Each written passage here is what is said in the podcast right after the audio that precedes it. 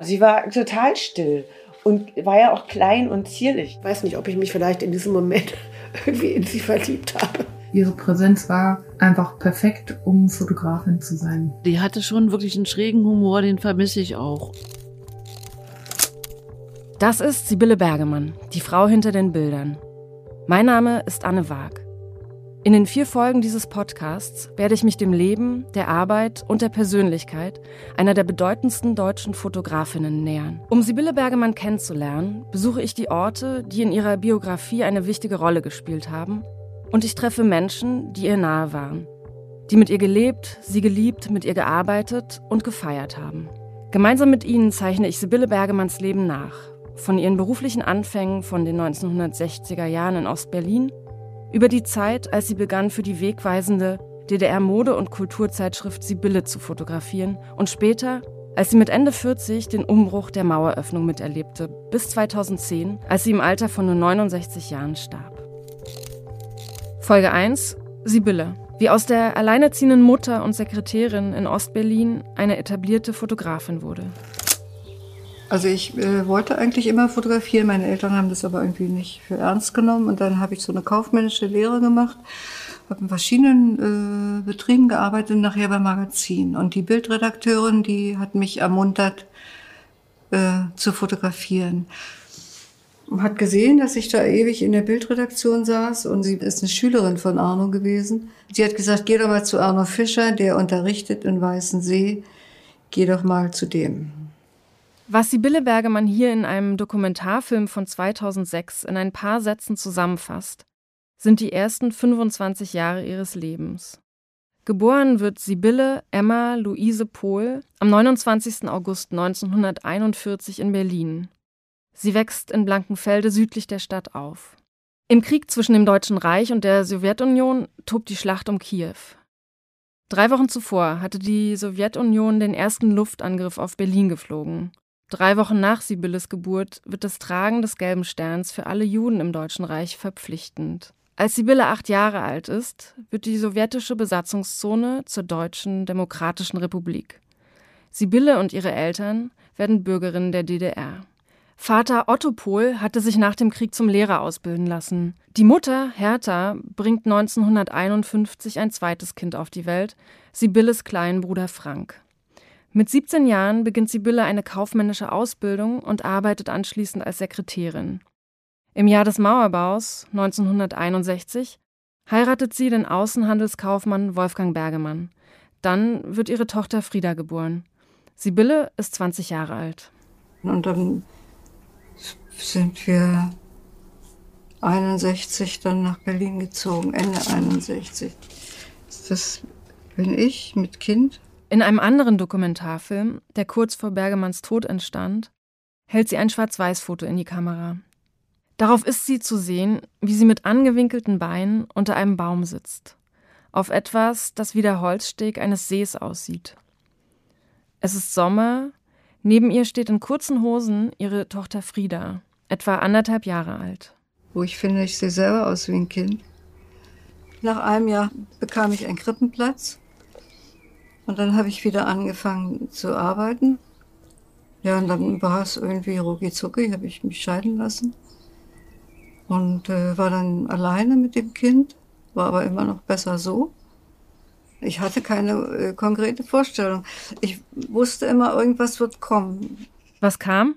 Auf Anraten ihrer Kollegin bei der Zeitschrift Das Magazin, wo Sibylle mittlerweile als Sekretärin arbeitet, besucht sie ab und an, ohne eingeschrieben zu sein, den Unterricht des Fotografen Arno Fischer an der Hochschule für Bildende und Angewandte Kunst in Berlin-Weißensee. Ja, die anderen haben alle immer gesagt, dass das so ein toller Fotograf wäre und so. Und dann hatte er damals so eine alte Kutte immer an. Und wenn er kam, musste ich immer rausgehen, weil ich dann immer feuchte Hände gekriegt habe.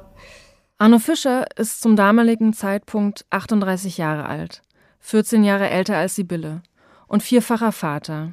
Ab jetzt und für die kommenden 44 Jahre bis zu ihrem Tod ist er der Partner Sibylle Bergemanns.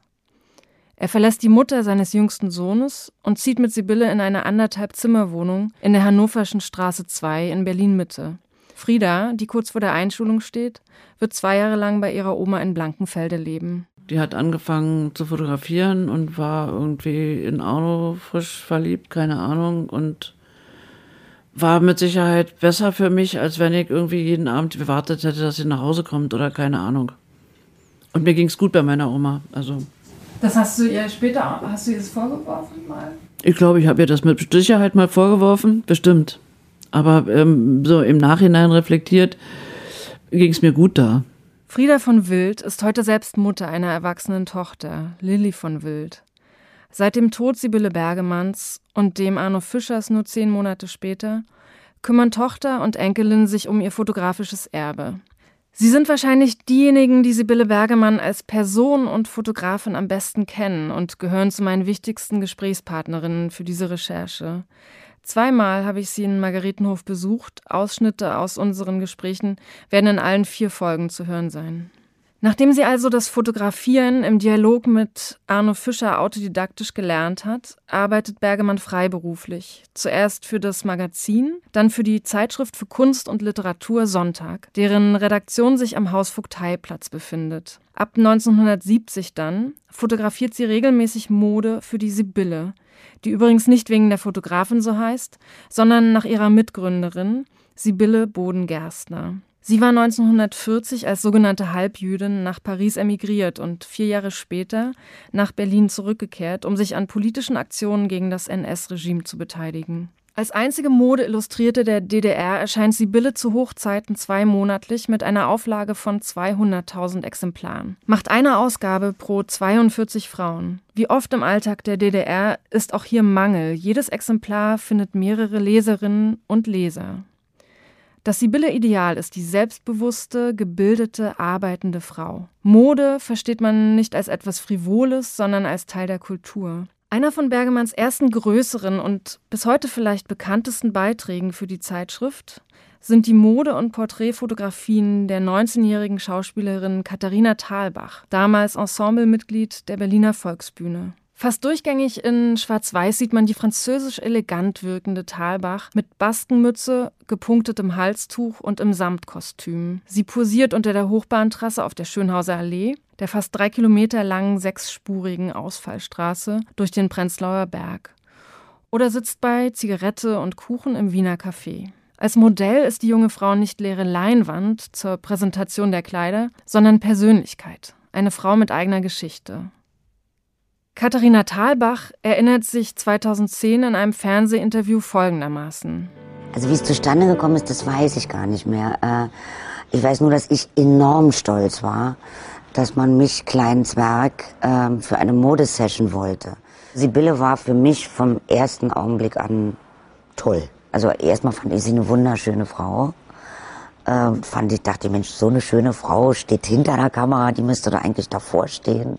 Aber was ist das für eine Stadt, dieses Ostberlin der 1970er und 80er Jahre, in dem Sibylle Bergemann lebt? Welche Arbeitsbedingungen findet sie hier vor? Um das herauszufinden, treffe ich Grisha Meyer in einem Café am Schiffbauerdamm 12. Im Erdgeschoss jenes Hauses, in dessen zweiter Etage Bergemann mit ihrer Tochter Frieda und ihrem Partner Arno Fischer ab 1976 lebt.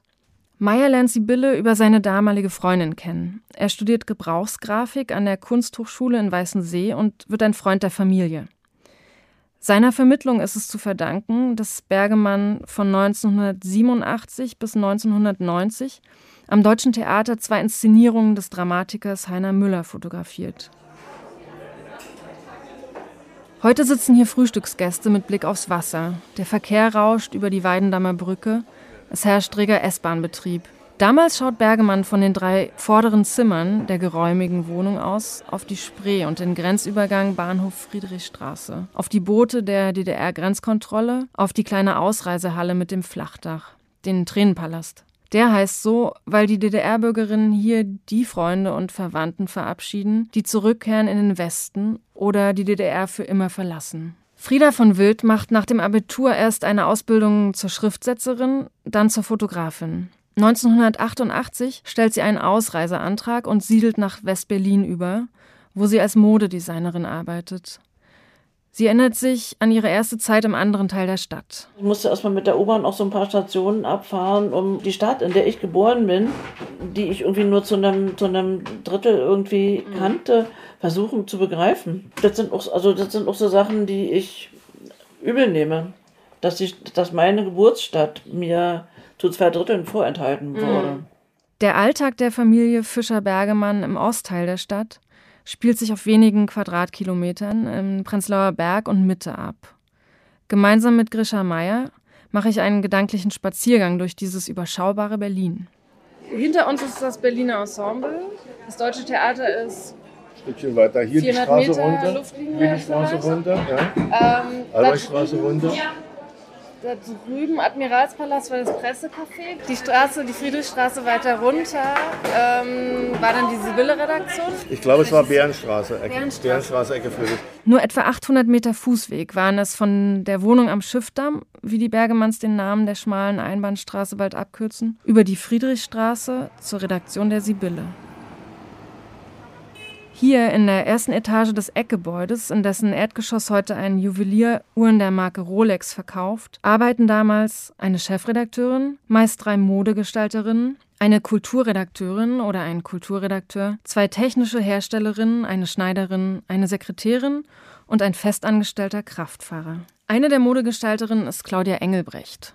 Als Redakteurin ersinnt sie Modegeschichten, castet Laienmodelle, entwirft und näht auch mal Kleider, übernimmt das Styling und manchmal auch das Schminken der Models, fotografiert mitunter, schreibt Texte, sucht Fotos aus und baut das Layout vor. Mit Werbung und Anzeigenkunden hat sie nichts zu tun, die gibt es in der Sibylle schlichtweg nicht. Die Modestrecken hingegen zeigen Dinge, die es in der DDR-Mangelwirtschaft nicht zu kaufen gibt. 23 Jahre lang arbeitet Engelbrecht mit Sibylle Bergemann zusammen. Gemeinsam realisieren sie unzählige Modeserien. Engelbrecht ist eine Art lebendes Archiv für Sibylle, die Zeitschrift, und Sibylle, die Fotografin. Und es war mir eine Freude, sie zu treffen. Nur ihre Stimme macht nicht immer, was sie gern hätte, daher lassen wir ihre Passagen auf ihren Wunsch hin von einer Sprecherin vertonen. Am besten war mit Sibylle unterwegs zu sein, zum Beispiel an der Ostsee, jedenfalls weg von Berlin und allem. Zu viert im übervollen Wartburg Kombi. Sibylle war Fotografin, Chauffeurin, Assistentin. Die Fotografin Ute Mahler, eine jahrzehntelange Freundin Bergemanns, hat genau wie ihr Mann Werner Mahler und Arno Fischer ebenfalls für die Zeitschrift fotografiert. Ich treffe Mahler in ihrem Haus in Lenitz, nördlich von Berlin, wo sie seit fünf Jahrzehnten zusammen mit Werner Mahler lebt. Jede Fotografin, die für diese Bilder gearbeitet hat und jeder Fotograf hatte so seine eigene Sicht auf die, auf das Frauenbild. Und das war ja das Interessante, die Unterschiedlichkeit, ja. Äh, Und äh, das, das wiederum, diese ganze Mischung, das hat dann das Heft ausgemacht, dass es also nicht nur in eine Richtung ging, sondern dass es wirklich äh, von, von Serie zu Serie auch unterschiedlich war. Äh, geschminkt haben die, äh, die Models sich selber. Ja? Also es sei denn, die waren ganz jung und konnten das noch nicht, dann hat es die Redakteurin gemacht. Bevor wir losgezogen sind, haben wir ja uns getroffen in der Redaktion, also die, die, die Redakteurin und äh, Fotografin und dann hat man über die ähm, Modeserie gesprochen. Ja? Also erstmal, was ist es für Mode? Äh, und was hat die Redaktion für eine Vorstellung und oder was fällt denn der Fotografin ein? Die Modestrecken, die mit sechs bis neun Monaten Vorlauf in Stadtparks, an Badeseen oder auf der Straße fotografiert werden, sollen, wie die ganze Zeitschrift, das sozialistische Bewusstsein bilden und fördern. Nicht gern gesehen ist unfertiges, schmutziges, verfallendes, bereits verfallenes, Morbidität. Alles, in dem Sibylle Bergemann die für ihre Bilder typische Schönheit, Poesie und oft auch einen leisen Witz und das Skurrile findet. Sie selbst beschrieb das später einmal so. Wir haben natürlich immer versucht, das doch so zu machen, wie wir das gut finden und mit unter ihnen was unterzujubeln und in der Hoffnung, dass sie es nicht merken. Und mitunter hat es auch keiner gemerkt oder war nicht so schlimm.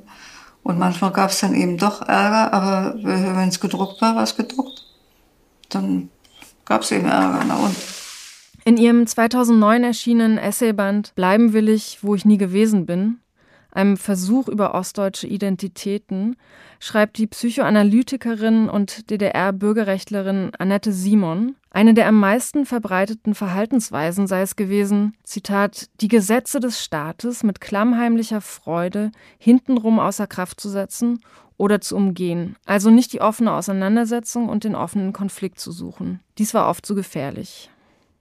Ute Mahler erinnert sich. Also am besten war es immer, wenn, wenn eine klare Ansage von der Redaktion kam. Ich meine jetzt von der Chefredaktion. Ja, äh, geht doch bitte mal in die Neubaugebiete. Äh, lasst doch jetzt mal endlich diese alten Mauern, diese grauen Ecken. Ja, äh, also wenn diese Ansage kam, geht doch mal dahin. Das war immer gut, weil man dann genau das andere gemacht hat.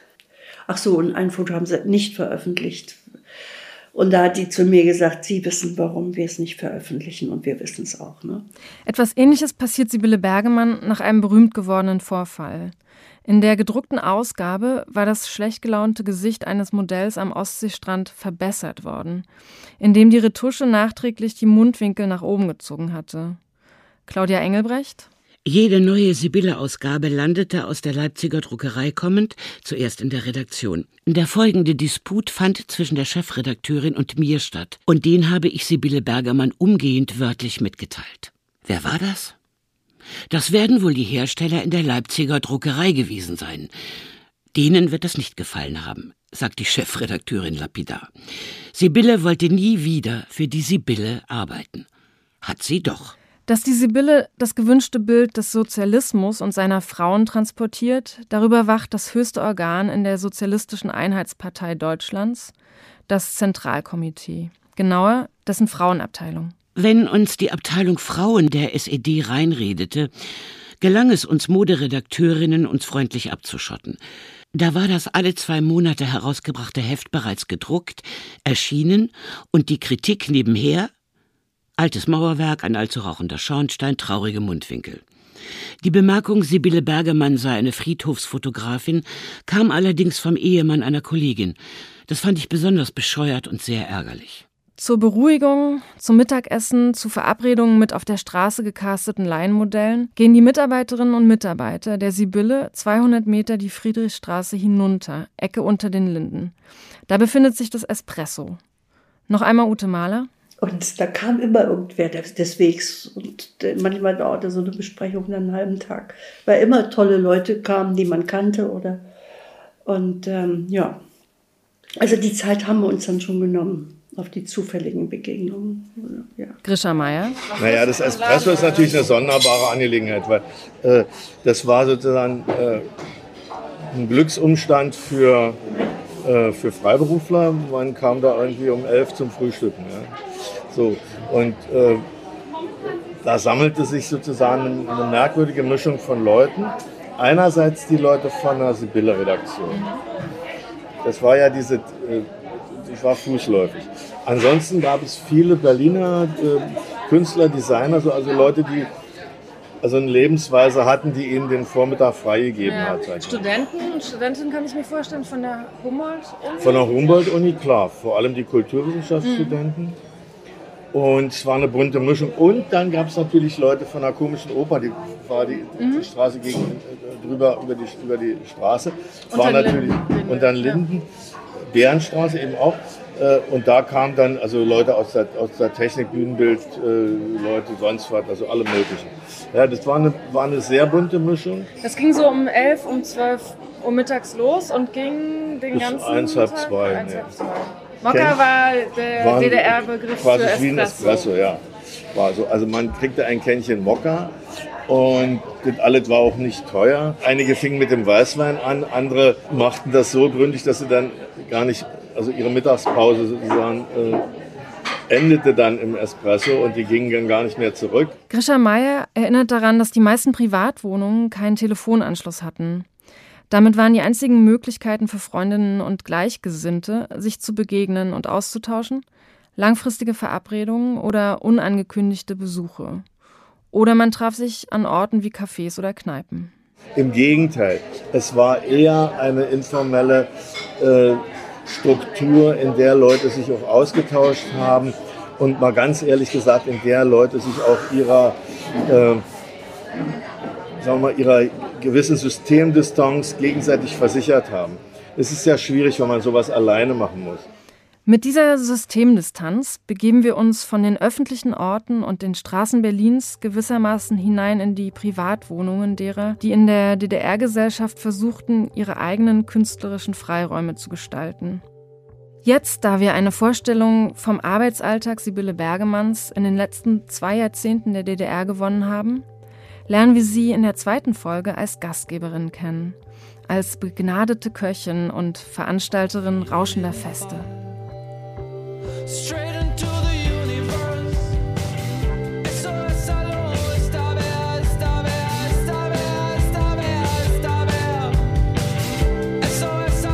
Sibylle Bergemann, die Frau hinter den Bildern, wird konzipiert, recherchiert und moderiert von mir, Anne Wag.